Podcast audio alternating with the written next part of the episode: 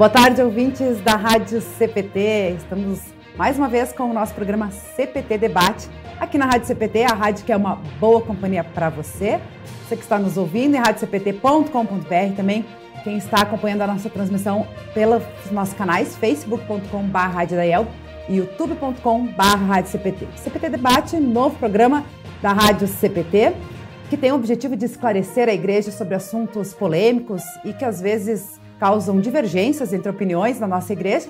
E é por isso que a gente quer abrir o diálogo e trazer esses esclarecimentos para vocês, contando aí sempre com a participação da Diretoria Nacional, da IELB, da Congregação de Professores do Seminário Concórdia e da CTRE, a Comissão de Teologia e Relações Eclesiais.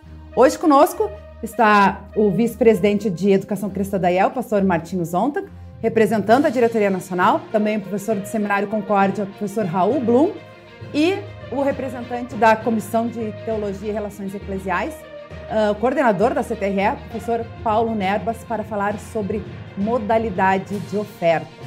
Afinal de contas, falar de dinheiro na igreja sempre traz um desconforto e também uh, serve muitas vezes de motivo de afastamento de alguns membros do convívio, de pessoas do convívio da nossa igreja.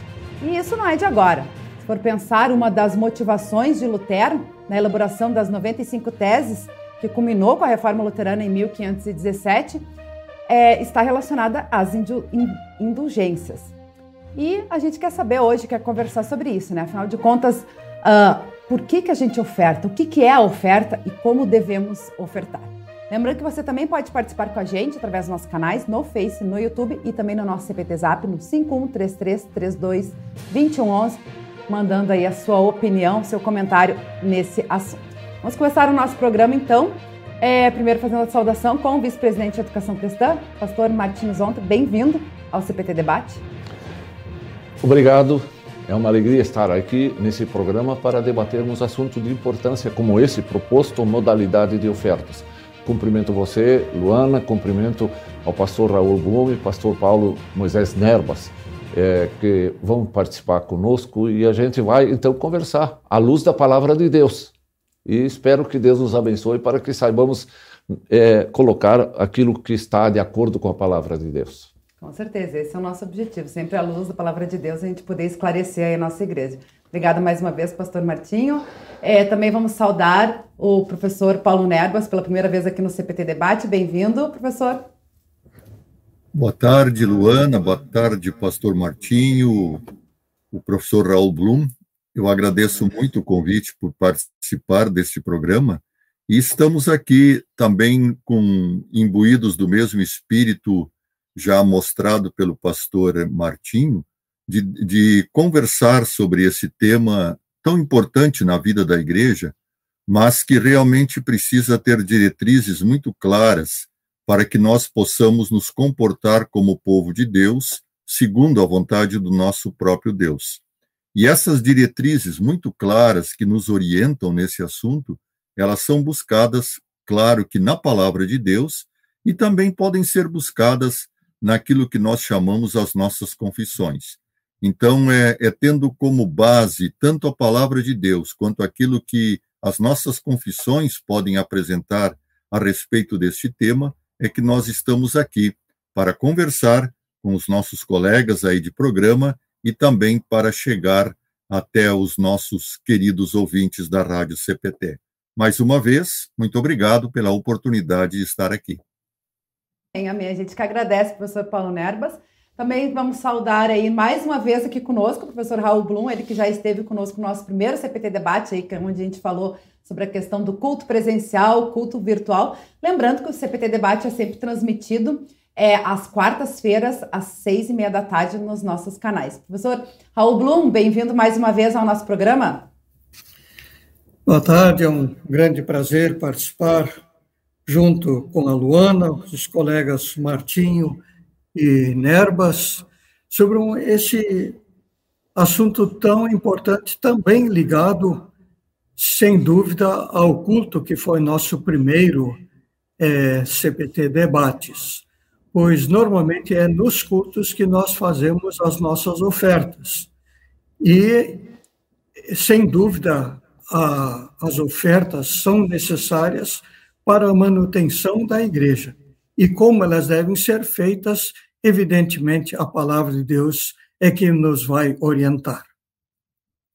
É isso aí, bem lembrado aí pelo professor Raul Blum, já introduzindo o nosso assunto, né, falando aí sobre oferta. Eu acho que para a gente começar, né, explicando aí para o pessoal que está acompanhando a nossa programação, o que, que nós entendemos como oferta, né, e, e como podemos ofertar a Deus. Né? Afinal de contas, também uh, já existia antes da pandemia também outras modalidades, que é o assunto, né? Modalidades de oferta. As pessoas po podem ofertar também através de cartão uh, cartão bancário, né, trans, transações bancárias, transferências bancárias, Pix, hoje em dia também temos, né, tem tantas formas, e acho que ah, a gente começar esclarecendo assim, né, o que, que entendemos por oferta e como ela deve ser levada a Deus.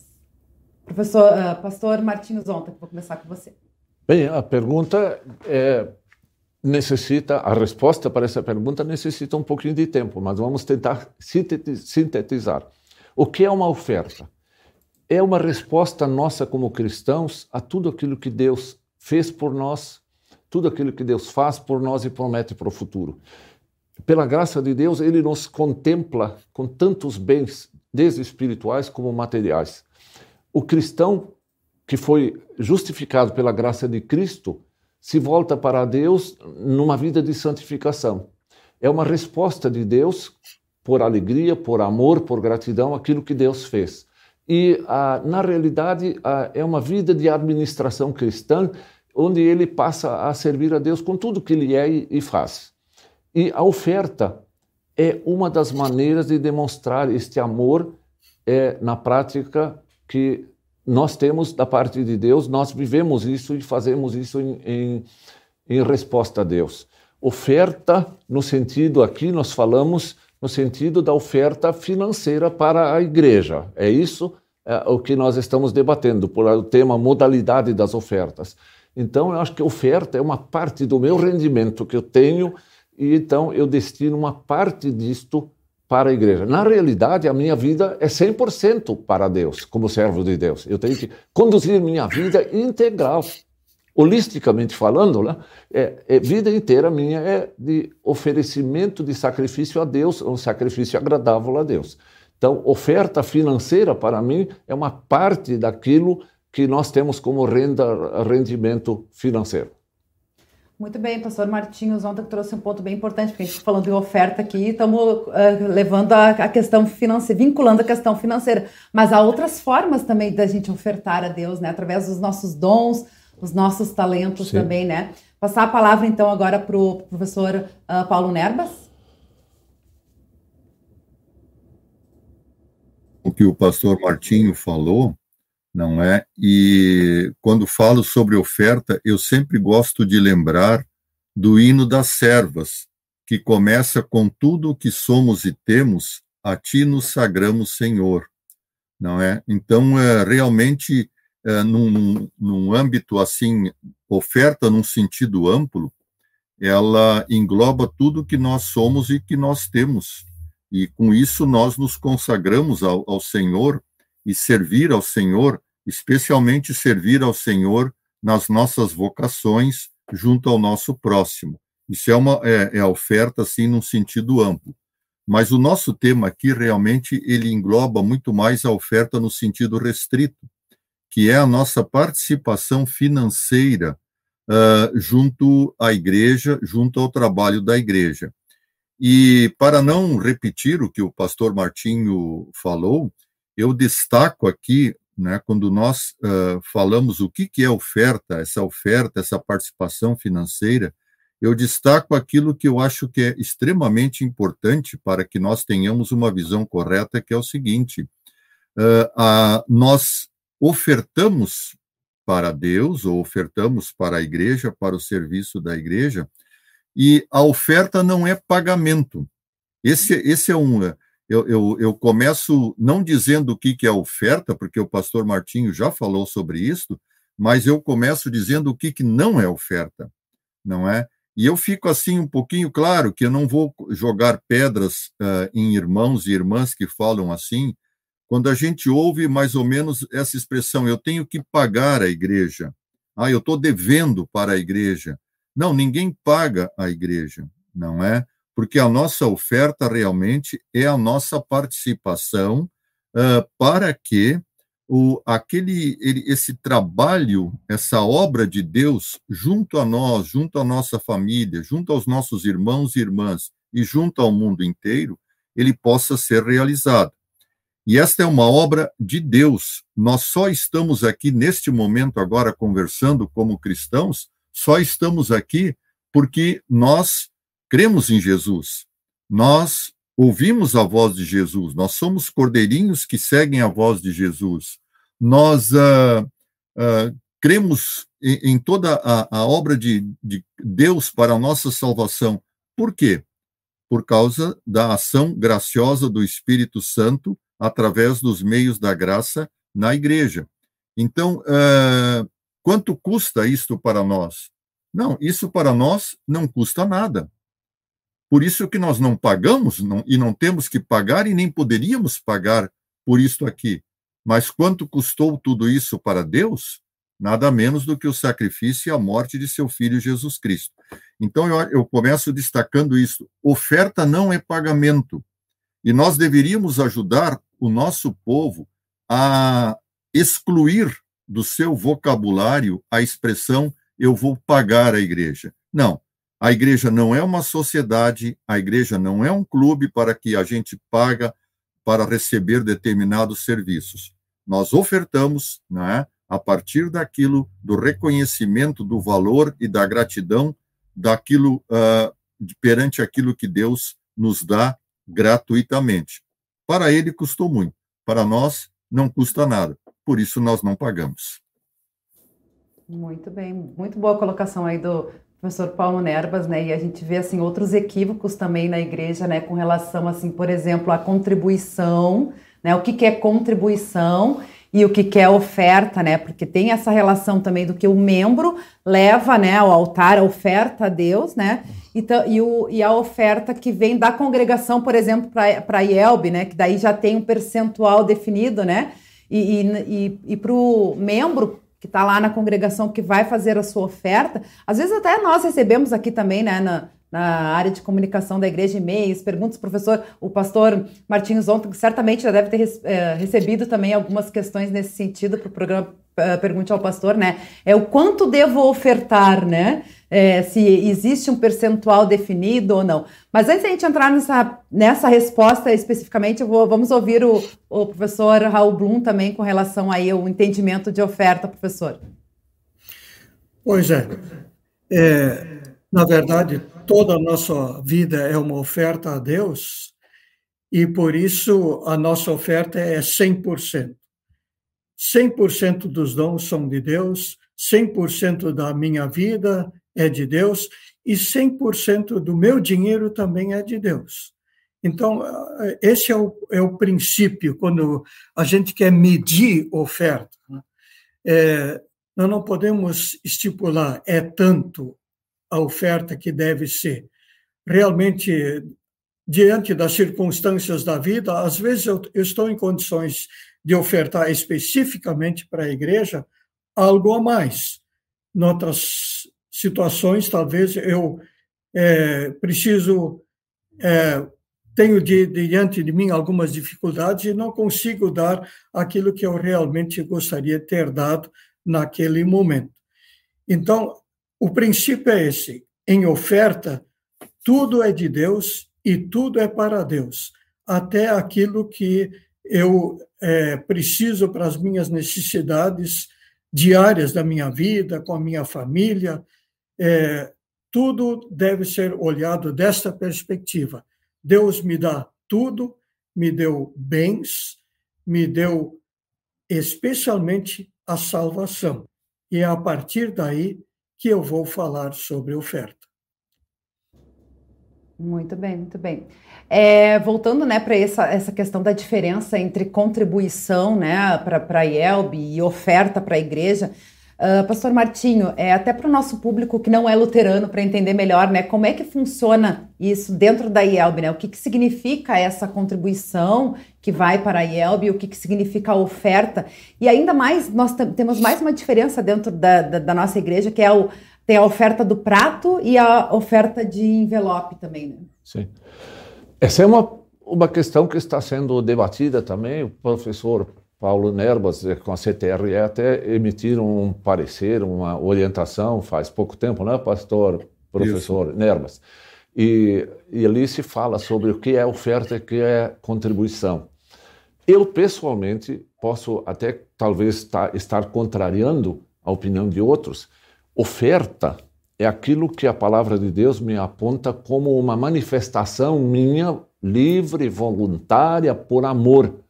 Por amor. Alguém que foi justificado pela graça agora responde a essa graça e leva a sua oferta, aqui já definimos o que é, né?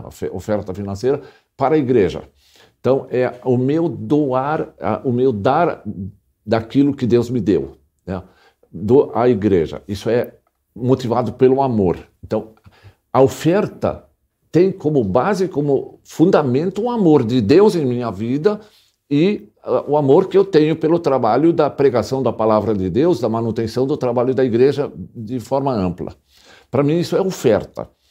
Agora, quando se fala da participação das congregações para o, vamos chamar assim, o orçamento nacional da Igreja Evangélica Luterana do Brasil, há uma decisão da Convenção Nacional do passado que determinou que 11%, 11% deveriam ser destinadas para ah, o trabalho é, do sínodo da igreja.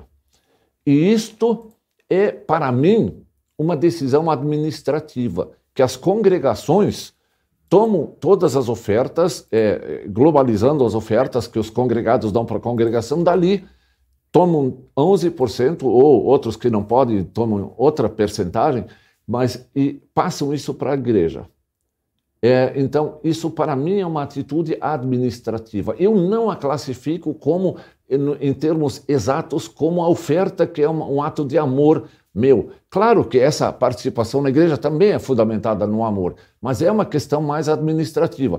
E o pastor Nerbas, eu acho que vai, eu concordo com o pastor Nerbas que não precisa ser dito assim, que tem que ser uma, uma contribuição, pode ser olhado como uma destinação, palavras que o pastor Nerbas e a CTR usa lá. Então, mas de qualquer forma, tudo que se faz deve brotar fundamentalmente da nossa fé, da graça que nós temos de Deus, daquilo que Deus faz por nós. E nós então queremos ofertar na igreja e queremos também é, destinar, as congregações destinar parte disso para o trabalho global da igreja, para, para o sínodo. Então, a palavra eu acho que nessa altura a palavra não deve ser o mais importante. É a participação desse trabalho. Que lá na congregação, a minha oferta voluntária, com alegria, como diz o texto bíblico, e também as congregações com alegria, com muita vontade de colaborar com o trabalho e manutenção da pregação do evangelho. Isso é fundamental no trabalho da igreja. Pregação da palavra, a administração dos sacramentos. Então, eu insisto, eu vejo uma pequena diferença entre a oferta, o conceito lá, e a, a contribuição ou a destinação, mas que tudo deve ter um fim, o mesmo fim. Hum. É essa a minha opinião. Sintetizando, claro, a poderíamos. compreensão, né, o entendimento do que é Sim. a oferta e o, o a, motivação. Motivação, isso, motivação, isso deve é, ser exato. relevante, né? Sim. Professor Paulo Nerbas. Uh, seguindo na linha da argumentação do pastor Martinho, né? Uh, não quero repetir o que ele falou, mas exatamente seguindo na linha que ele propôs, né, o que, que nós temos? Vamos pensar, por exemplo, uh, na realidade de uma congregação. Na realidade de uma congregação, nós temos as ofertas dos seus congregados. E a congregação, então, uh, através de um, de um mútuo consenso, a congregação ela vai agora decidir como administrar estas ofertas, não é? Ou como o, o quanto destinar destas ofertas, por exemplo, para o salário do pastor, para investimento missionário, para manutenção do patrimônio e assim por diante. Então, nós temos as ofertas e nós temos agora uma, um, uma ação da congregação de como vamos destinar não é a, o montante das ofertas, elas vão contribuir para quê? Bom, tantos por cento para o salário do pastor, tanto por, por cento é para a luz, tanto por cento para a água, para carro e assim por diante.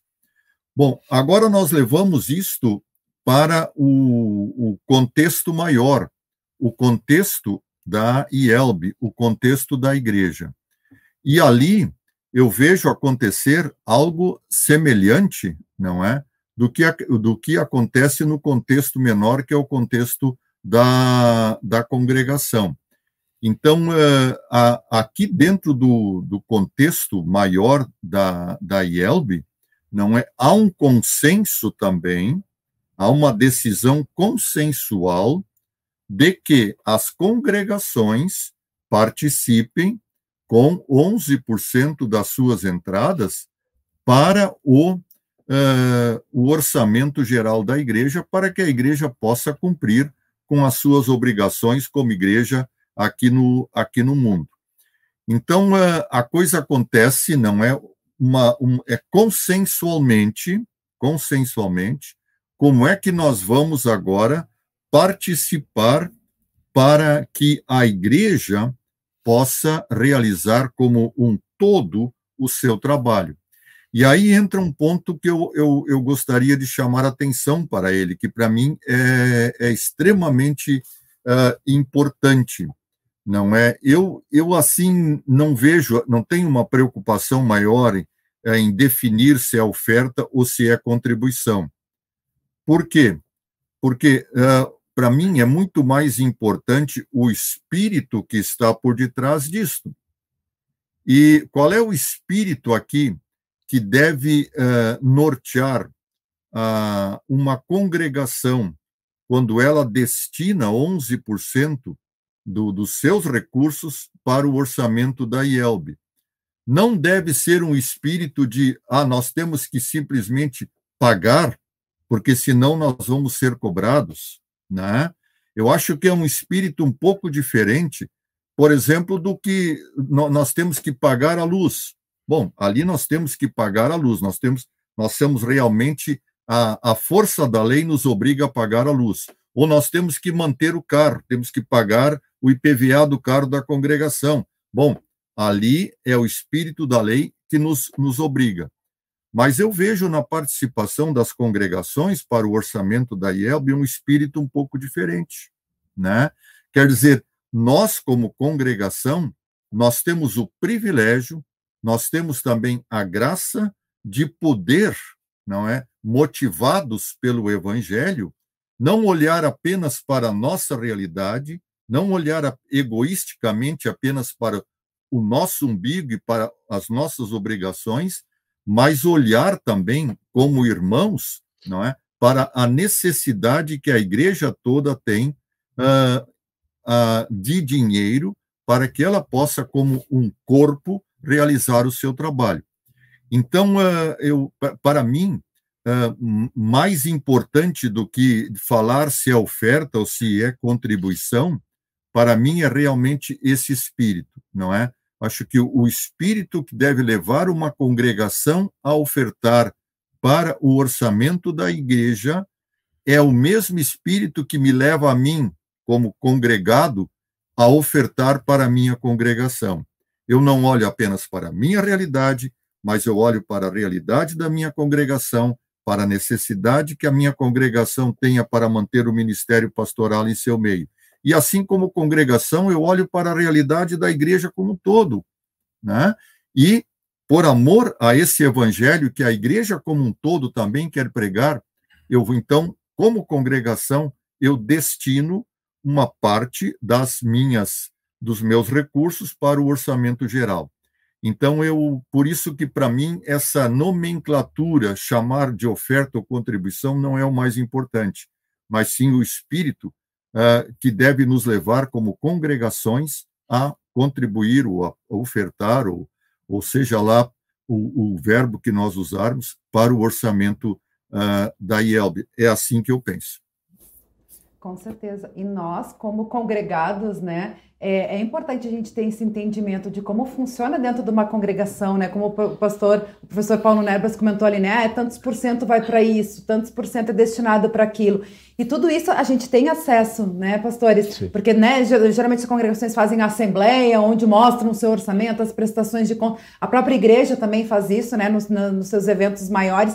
Então tem como tu ter esse entendimento para saber, né, para onde vai, né, uh, essa, essa oferta que você está tá destinando.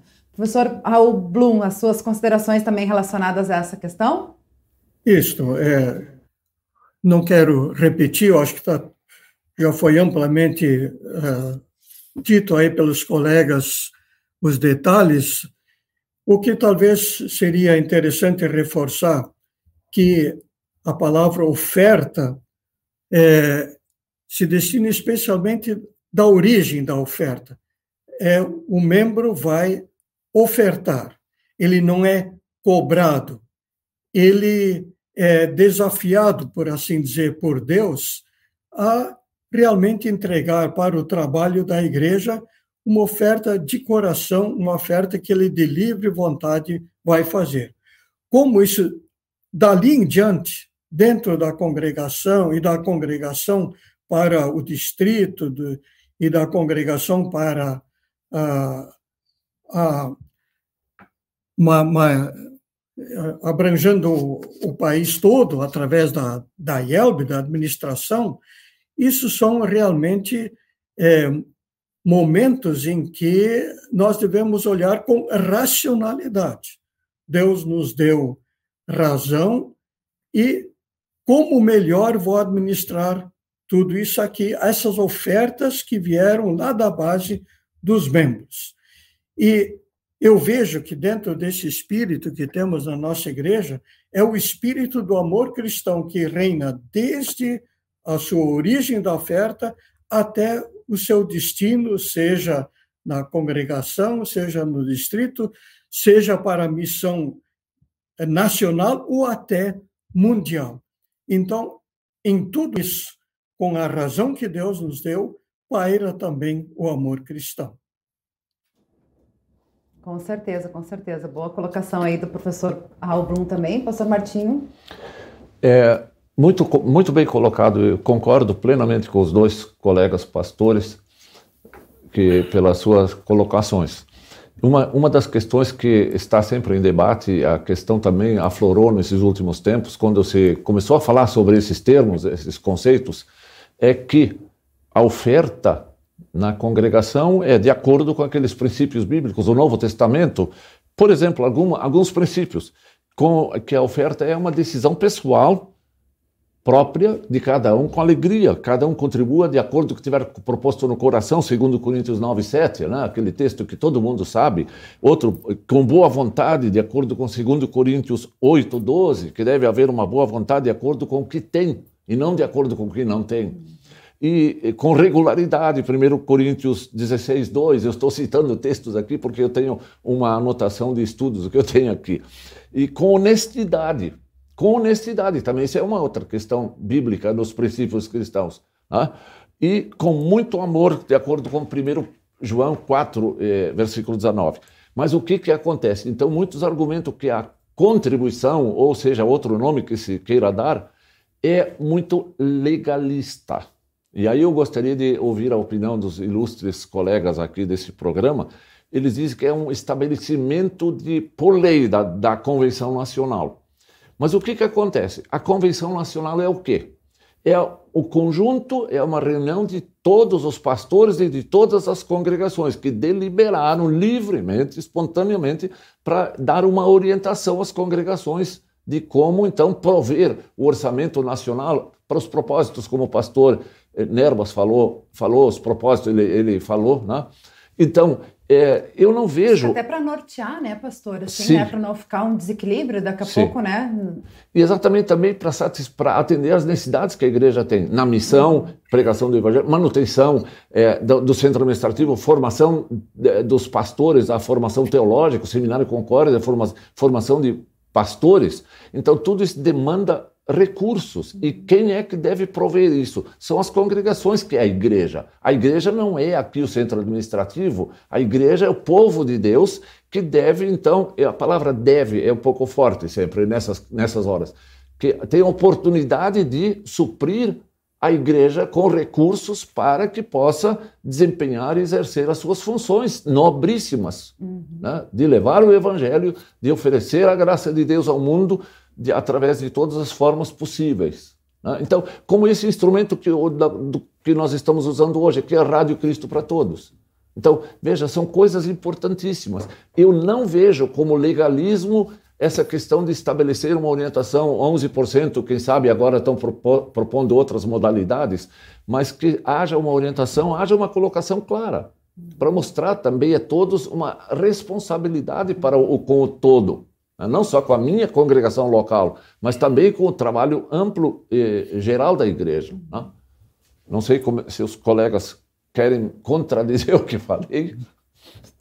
Uh, não, não, não contradizer, eu, eu concordo, pastor Martinho, e uh, nós não podemos esquecer que isto aqui, esses 11%, em primeiro lugar, aquilo que o professor Blum colocou antes, não é? Aí nós temos que colocar a racionalidade em ação.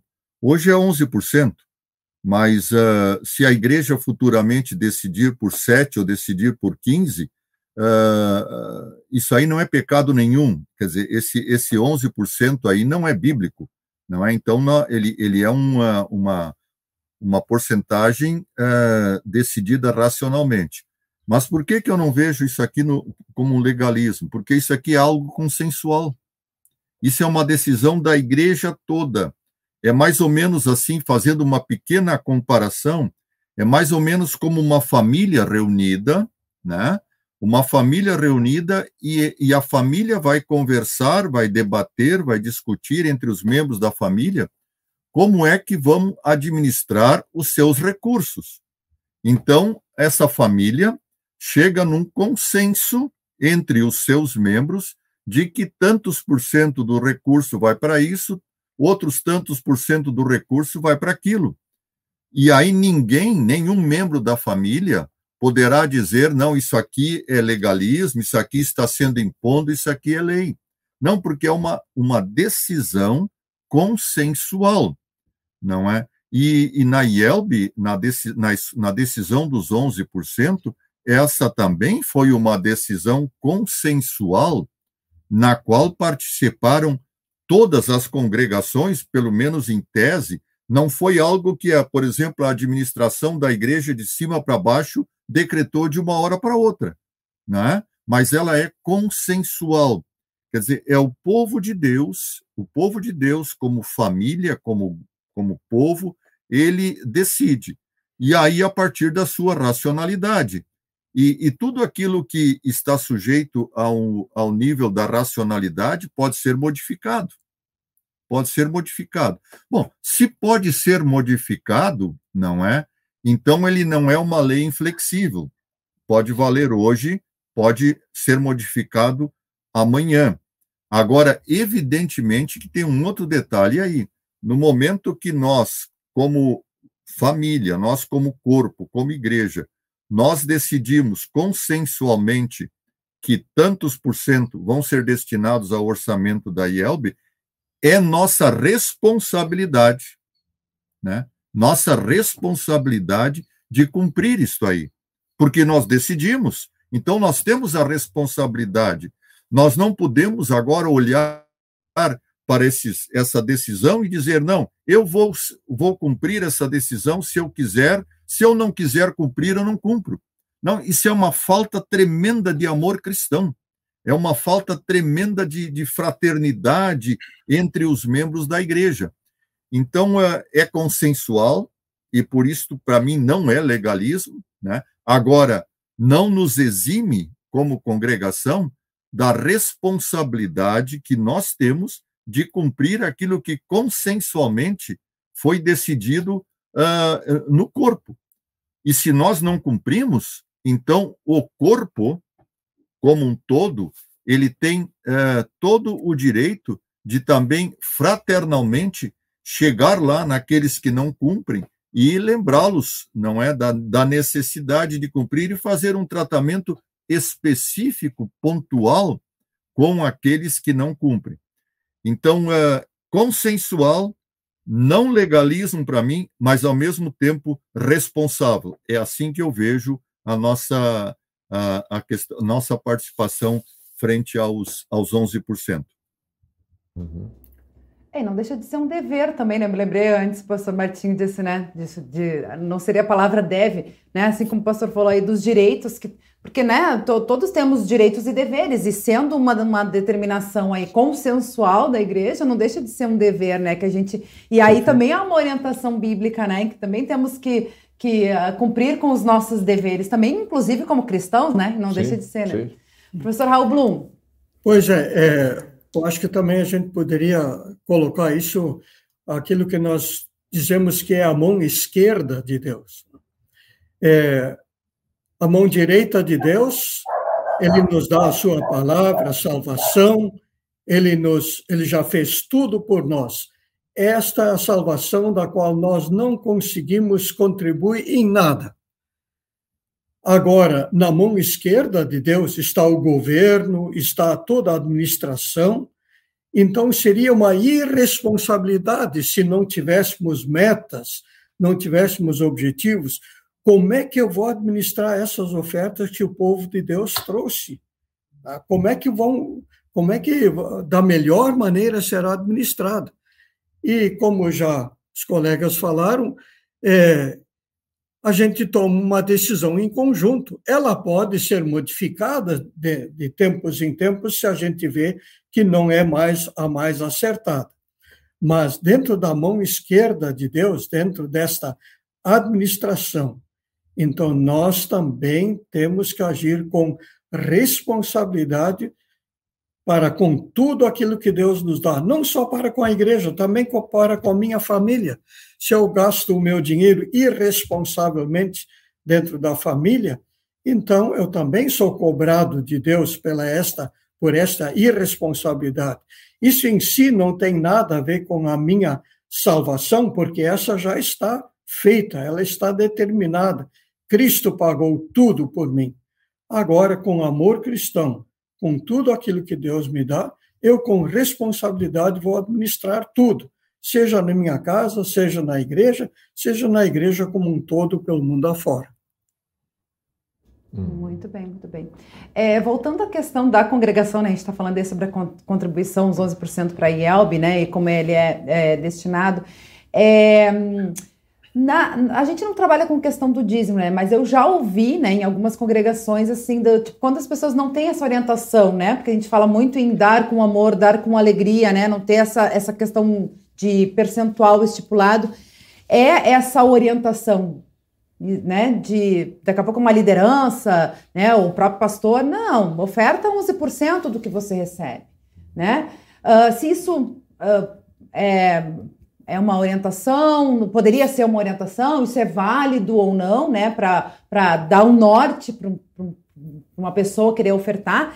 E também essa relação que eu comentei antes no início, né, sobre a questão da diferença entre a oferta de prato e de envelope, porque eu já vi também algumas situações assim que as, as pessoas têm um entendimento diferente, né, do tipo, o que eu oferto para o prato é o que eu dou com amor, com, né, de, de pronta vontade, é, voluntariamente e tudo mais, mas aquele compromisso do envelope. É, é, é para manter a igreja, é para ajudar na estrutura administrativa uhum. e já vi também situações, em, principalmente agora assim com a questão da pandemia, né, que afetou a vida de muitas pessoas também, é algumas pessoas acabarem se afastando da igreja por não ter condições, né, de manter a sua oferta. Bem, aqui eu, eu entendo que ah, não há diferença nenhuma naquilo que eu coloco no prato em, em, em, dinheiro, vamos dizer, em espécie no dia do culto, como botando dentro de um envelope e botando lá no prato. Não, essencialmente é oferta. Ambas são ofertas. E ambas devem ter a mesma motivação, como disse o pastor uhum. Nerbas, mesmo espírito que deve conduzir isso. Agora, ninguém em lugar nenhum que entende o evangelho entende a graça de Deus, entende que o Novo Testamento fala sobre a vida de administração cristã, que nós aqui chamamos de mordomia cristã, nunca vai encontrar uma determinação, você tem que dar tanto. Em lugar nenhum. Não há isso estabelecido. E eu volto a citar 2 Coríntios 9,7. Cada um contribua conforme tiver proposto no seu coração. Uhum. Nenhum pastor, nenhuma diretoria de congregação pode dizer você tem que dar 10%, você tem que dar 5% ou 15%. Isso é uma decisão pessoal a partir do seu amor. E eu não entendo a, o, o, envelope como uma decisão, uma imposição. Se adotaram o modelo de contribuir em envelope. Agora, isso não significa que há uma imposição de quanto cada um tem que colocar no seu envelope. É totalmente livre, como você está dando livremente no prato eh, aberto em, em espécie. Então, não vejo diferença. Não vejo diferença nenhuma. É apenas uma questão de administração uhum. a sua oferta. Você leva lá e pronto. É tudo na, na, mesma, no mesmo, na mesma essência. Muito bem. Professor Paulo Nerbas.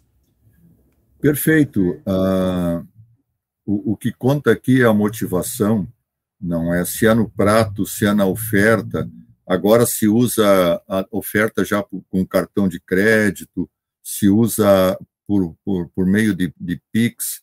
Quer dizer, isto aqui são, uh, são formas, uh, vamos dizer, humanas de contribuir que uh, não tem nenhuma prescrição, né? não tem nenhuma prescrição bíblica que tem que ser assim ou que tem que ser assado. Nós não temos isso aqui. O que, que realmente nós temos é uma ênfase muito forte da Escritura Sagrada naquilo que nos motiva a ofertar e para que nós ofertamos. Né? Isso nós temos muito, muito claro.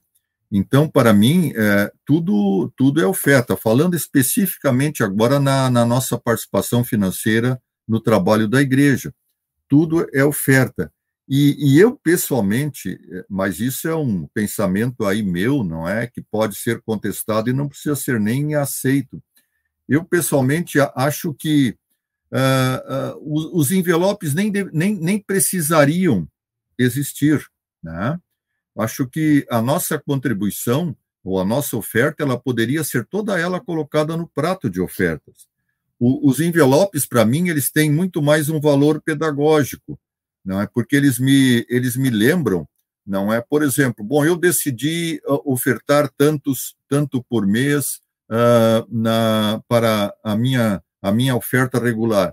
Então, tem muito mais até um, um valor pedagógico, ou quem sabe um, uh, um, uh, um valor administrativo. A tesouraria da minha congregação sabe, olha, fulano costuma ofertar tantos uh, por mês pelo seu envelope, vai entrar tanto, ciclano oferta tanto. Então, tem mais uma, um, um significado até pedagógico para o ofertante e administrativo para o, a, a, a congregação e também pastoral, porque uh, o, o, envelope, quer queira ou quer não, ele, ele, ele revela a participação do congregado com as suas ofertas. Então, por exemplo, se passar meio ano não entra nenhum envelope de um congregado, né, pastoralmente, eu posso chegar nesse congregado e saber o que está acontecendo com ele. Não vou lá para cobrar as suas ofertas em atraso, mas quem sabe é uma oportunidade de eu chegar lá e perguntar, meu irmão, o que, está acontecendo na sua vida que você não, não está ofertando uh, regularmente no seu envelope? Você tem tido uma dificuldade financeira, você tem, tem isso, tem aquilo. Então, ele também me serve para uma ação pastoral também o, o, a contribuição pe, pelo envelope, não é? Ou esta contribuição que, fique mar, que fica marcado, seja ela por envelope, seja ela por cartão de crédito, seja ela por Pix, aquela congregação que identifica o contribuinte. A, a, oferta no prato, ela não identifica, porque ali você coloca e o, o dinheiro está tudo junto. Ali a gente não sabe se o Pedro deu 100, o Paulo deu 50, o Antônio deu 200, não se sabe. Agora, pelo envelope, a gente sabe. Então, é, essa forma de contribuir que nós temos pelos envelopes, e agora já abrindo mais para, para cartão de crédito e para PIX, são formas que, para mim, elas têm essas três, essas três vantagens. Ela é pedagógica, para mim, ofertante, porque ela me lembra sempre da, da, do meu da, da minha decisão de ofertar tanto, ela é administrativa, porque ela revela para a tesouraria da igreja que pode entrar tanto, mas ela também pode ser um instrumento de uma, de uma aproximação pastoral do pastor com o seu congregado. Essas três coisas eu vejo como uma, uma, uma vantagem na nossa forma de contribuir. Muito, muito interessante esses ponto de vista aí do, do professor Paulo Neves. Professor Raul Blum, suas considerações. É, talvez só acrescentando, a gente não falou ainda, tem aqueles momentos especiais também, que às vezes há uma necessidade especial. Um irmão está desempregado e precisa ser ajudado, e alguns irmãos vão vão ajudá-lo. A oferta da igreja também visa esse trabalho social. E ou então precisamos lá deu um problema, caiu a caiu o telhado da igreja, deu lá um, é, uma catástrofe, volta e meia acontece isso. E aí precisamos nos mobilizar e, e fazer uma contribuição extra para aquela finalidade específica. Mas, de novo, não há, não há diferença nenhuma aqui é, contra as outras ofertas. Vai ser, de novo, movido pelo amor de Deus. Deus me constrange, então, por assim dizer, a eu ajudar, ajudar a igreja como um todo, ajudar irmãos que estão em necessidades específicas. Sempre vão haver essas essas oportunidades especiais de oferta. E a motivação sempre vai ser a mesma. Não é legalista, não é determinante, cada um tem que dar tanto, mas realmente eu vou socorrer aquele ou aquelas pessoas que estão em necessidade. Muito bem, muito bem. Uh, aproveitando a fala anterior do professor Paulo Nerbas, né, que ele trouxe aí as novas modalidades também de oferta, né, cartões, transferência bancária, Pix. E eu sei que isso também causa, assim, algumas divergências na igreja, né, porque tem aquelas pessoas que pensam assim, não, oferta a Deus é aquilo que se leva ao altar. Né? E até porque também aproveitando os, alguns olhares, que, o, observações aí do, do professor Paulo Nerbas relacionadas ao, ao envelope, né, que pode auxiliar o pastor também a identificar a, a, a, porque um membro não está indo, alguma dificuldade, alguma coisa nesse sentido, é que uh, também acontece, muitas pessoas vão ao culto, por exemplo, uma vez ao mês, que é para levar a sua oferta, daqui a pouco se faz uma transferência, não acaba não indo mais, né? Uh, um exemplo, é, enfim, como que vocês avaliam né, essa questão hoje, se é, de utilizar a igreja, as congregações também utilizarem essa nova modalidade? Quem começa? Eu, eu, posso, eu posso dizer o que eu penso. A pandemia que, que está aí conosco já faz dois anos e pouco, dois anos e não sei quantos meses, mais três meses, ela nos levou a, a adotar algumas maneiras diferentes de trabalhar né? dentro das condições que nós temos. E quantas foram aquelas pessoas que não puderam ir ao culto por determinação oficial de governo? E nós respeitamos isso, mas a igreja continuou e precisa continuar. Então, os cultos, no passado não se admitia que alguém ficasse em casa sentado, não existia nem o meio, né, a comunicação de outra forma. Então as pessoas tiveram essa graça de ter cultos em casa, estudos bíblicos em casa, a oferta agora, como é que vai fazer? Não tem um prato, não tem um altar lá para ir lá, porque não tem. Então, foi feito de outras formas. E essas formas, eu acho que as, as formas que se faz não é o importante, como o pastor Nerva já falou, e o pastor Raul. É, nós, é a motivação. Como? É, é, a motivação. é toda, toda a base é, cristã da coisa. Então, é, nós fazemos isso. É perfeitamente viável é, de usar outras maneiras. Mas isso não deve ser incentivo para alguém dizer agora eu posso ficar sentado em casa que eu não preciso mais participar presencialmente lá na igreja, eu posso fazer tudo em casa, posso ouvir um sermão pelo, pelo telefone, pelo, pelo WhatsApp ou pela, no YouTube, assistir, etc.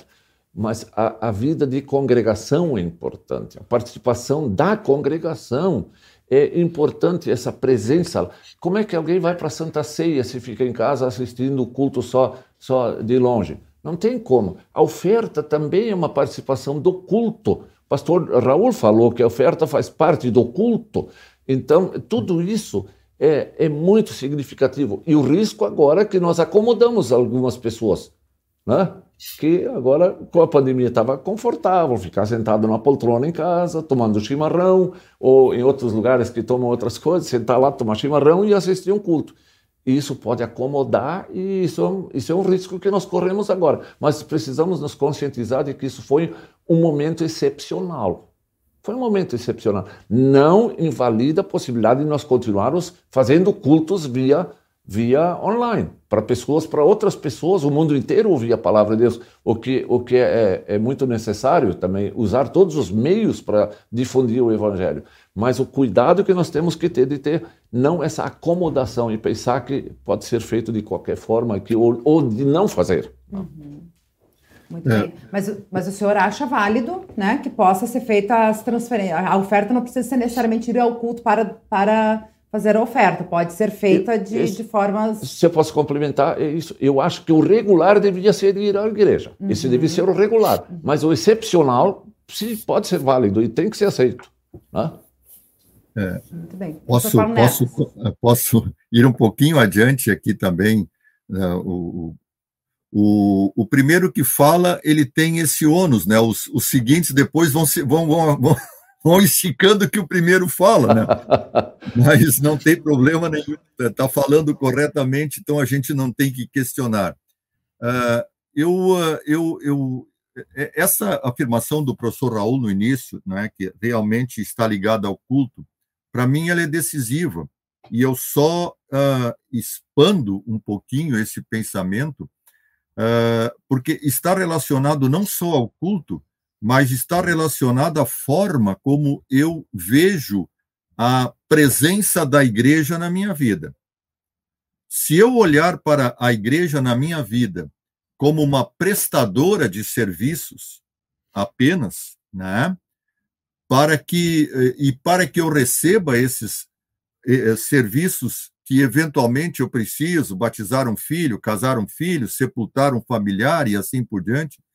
Ah, então, eu, bom, aí eu vou realmente dar, fazer o meu pagamento para receber esse, esses, eh, esses serviços. E se eu vou ao culto ou não vou ao culto, eu não me importo. Por quê?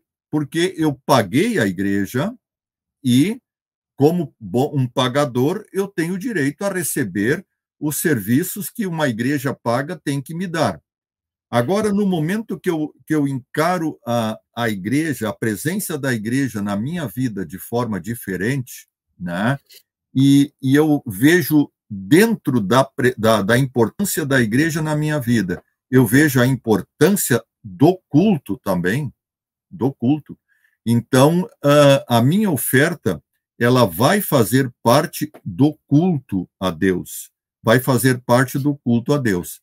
E onde é que o culto a Deus ele acontece na, no nosso caso específico? Claro que toda a minha vida é um culto a Deus, mas o culto litúrgico ele acontece na igreja. Então, se eu vejo a minha oferta como uma parte deste, do, deste culto, eu pessoalmente considero, uh, para mim, para a minha vida, eu considero melhor levar a minha oferta no momento do culto e colocá-la no prato e colocá-la ah, no, no, envelope que também é colocado no, no prato. Agora, com isto, eu não condeno aquele cristão que também vê ah, a, corretamente a importância da igreja na sua vida e, dentro dessa importância da igreja, a importância no culto, que agora, por uma, uma, uma outra razão, ele faça a sua oferta por uma transferência bancária ou faça uma oferta pelo Pix ou pelo cartão de crédito. Não vejo também, não vou condenar esse cristão e vou dizer que ele está mal. O que, que nós temos que realmente eh, ver é isso aqui: é que a oferta faz parte do meu culto. A oferta não é simplesmente um pagamento para uma prestadora de serviço.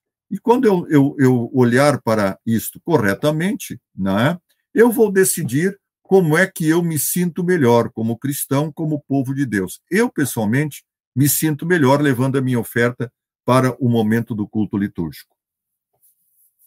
Muito bem, muito bem. Professor Raul Blum.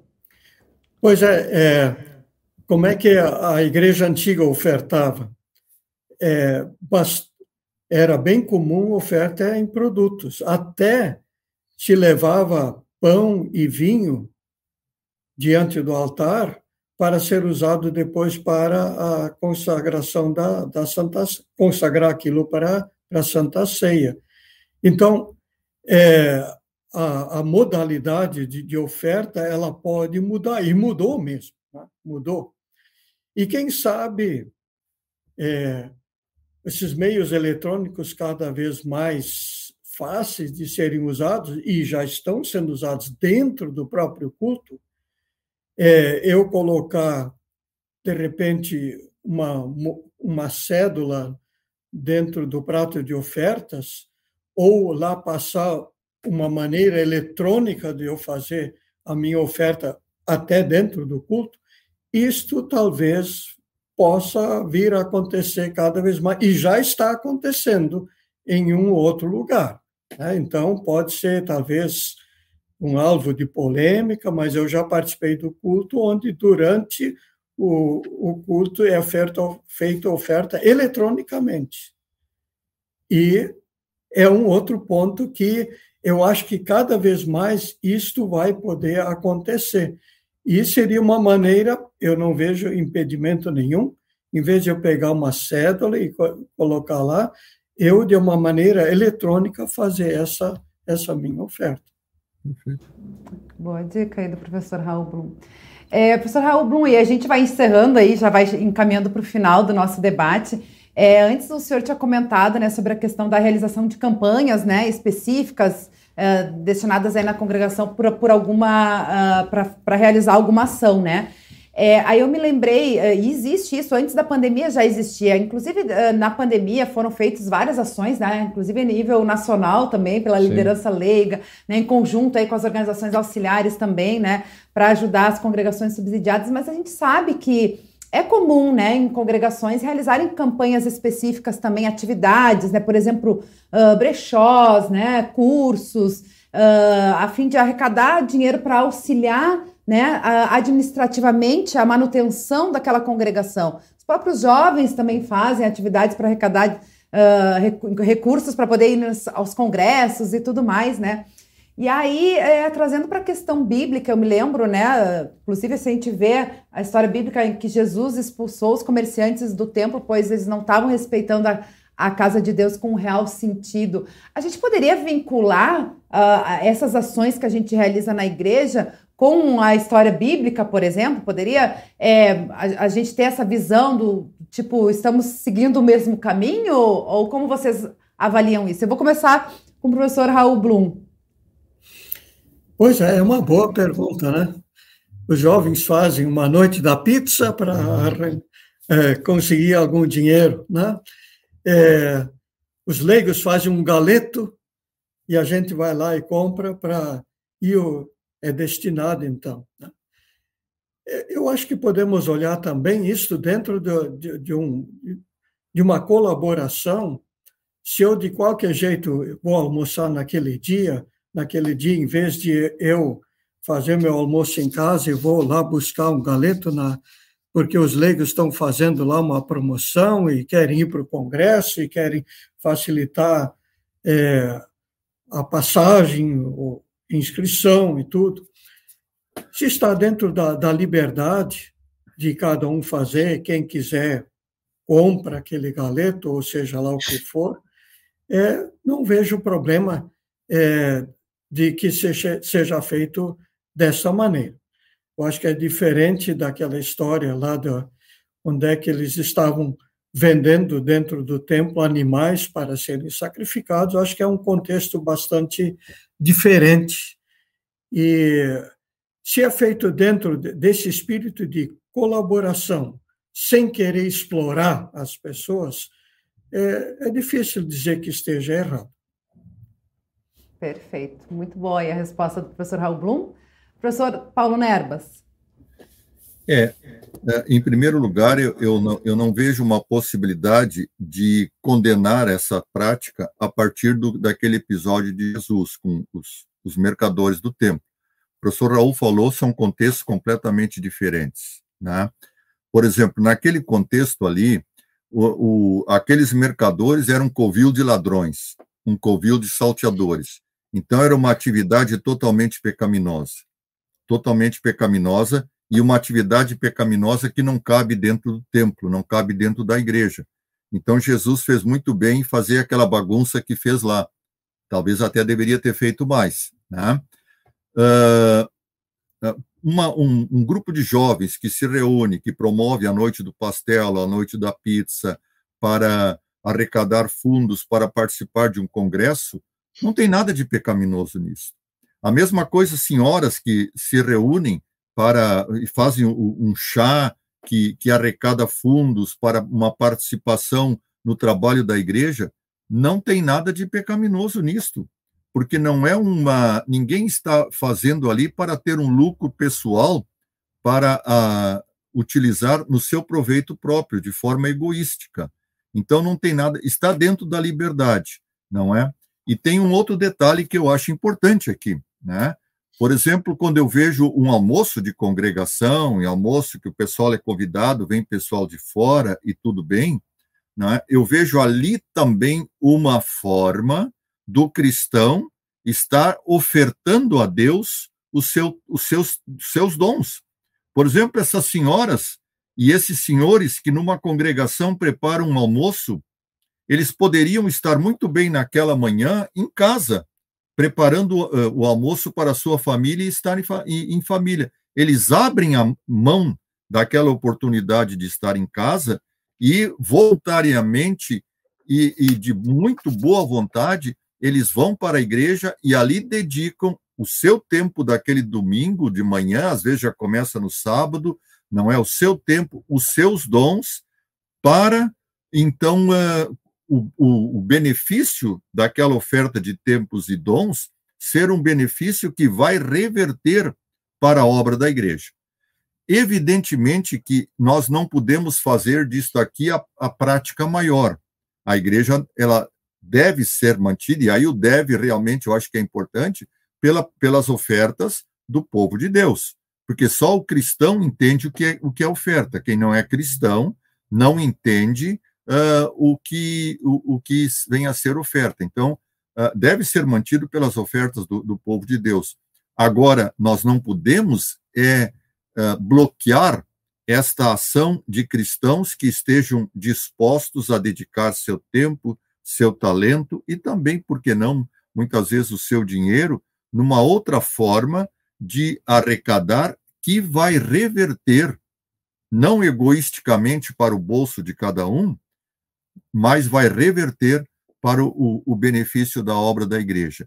Então, para mim, isso aqui não. Eu, eu, eu acho que nós não vamos estimular isto aqui para que isto seja o, o alicerce financeiro da congregação, não deve ser isso mas também nós não podemos é bloquear a ação de, de cristãos que estão dispostos a fazer esse tipo de oferta. Com certeza, até porque também proporciona um momento de comunhão e confraternização, como o pastor Martinho tinha comentado antes, né? Essa questão da, da importância da comunhão, né? Acho que isso aí também é uma forma de valorizar isso, né, pastor Martinho? Eu, nessa resposta aqui, ainda bem que eu sou o terceiro a falar sobre esse assunto, é, eu, eu levo, levo vantagem. Agora é agora. a vez do senhor concordar. E dizer assim, eu faço as palavras deles a minha palavra. Eu concordo com o que o pastor Raul e o pastor Nervas falaram. Só dizendo ainda, é naquele episódio do templo, eles não estavam lá para beneficiar o trabalho do templo, para nada. Hum. Eles estavam ali para eles, como o pastor Nervas falou, egoisticamente, olhando para eles. Então, claro que ali é, é, esse é o problema. E eu quero dizer o que eu faria, fazia em Florianópolis, se eu posso dizer um exemplo. Nós fazíamos muitas vezes café à tarde, é, almoços domingo, mas com que objetivo? De congregar o povo de Deus e para que cada um trouxesse alguém de fora para naquele, naquela refeição, naquele almoço, naquele é, café da tarde de domingo, é, fazíamos uma, um devocional falando do Evangelho de Deus. E sabe o que, que aconteceu? Várias pessoas que foram envolvidas nesse trabalho fizeram depois profissão de fé. Quer dizer, além de não ser nada contra, não fere nada o princípio cristão, né, como foi dito já pelos dois colegas, ainda é uma oportunidade especial de chamar alguém. Então, são coisas assim muito. Eu até digo, não só são permitidas, mas eu diria são elogiáveis quando são feitas dentro desse espírito cristão. Né? E acho que é perfeitamente viável e, e, até deveríamos são portas aplaudir. também, acho que são, são formas da gente também alcançar, dar o nosso testemunho e, e, também evangelizar, né? Porque a gente sabe aí de tantas, uh, inclusive congregações que surgiram, né? Através de, de a, a, atividades assim, ou estudos bíblicos, essas reuniões, né, em que puderam pessoas conhecerem e, e, e, serem alcançadas aí pela igreja, pela palavra de Jesus, principalmente. Muito bem, nosso CPT debate de hoje, então, falando sobre modalidade das ofertas, está chegando ao fim. A gente agradece muito a participação de vocês e vamos começar aí as palavras finais, então, com o professor Raul Blum.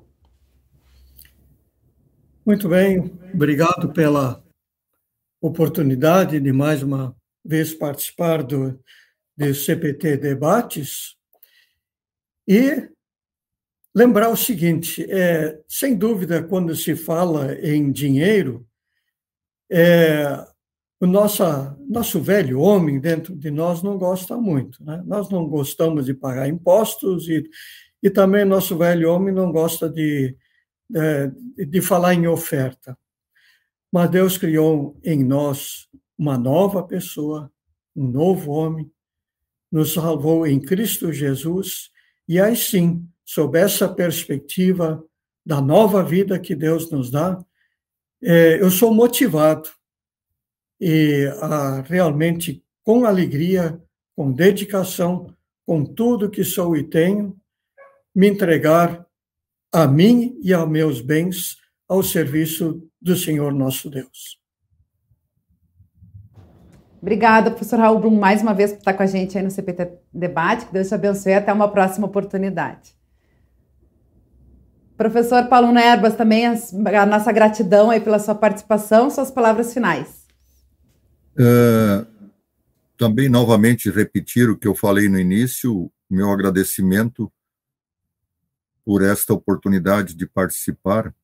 E eu destaco que, para mim, é muito importante, não é participar nesta modalidade de programa, como é o CPT Debates, porque é uma, uma oportunidade onde não apenas a gente fala, mas é uma oportunidade em que a gente também tem pode ouvir uh, as colocações preciosas dos nossos colegas, como foram preciosas as colocações do pastor Martinho e do professor Raul Blum.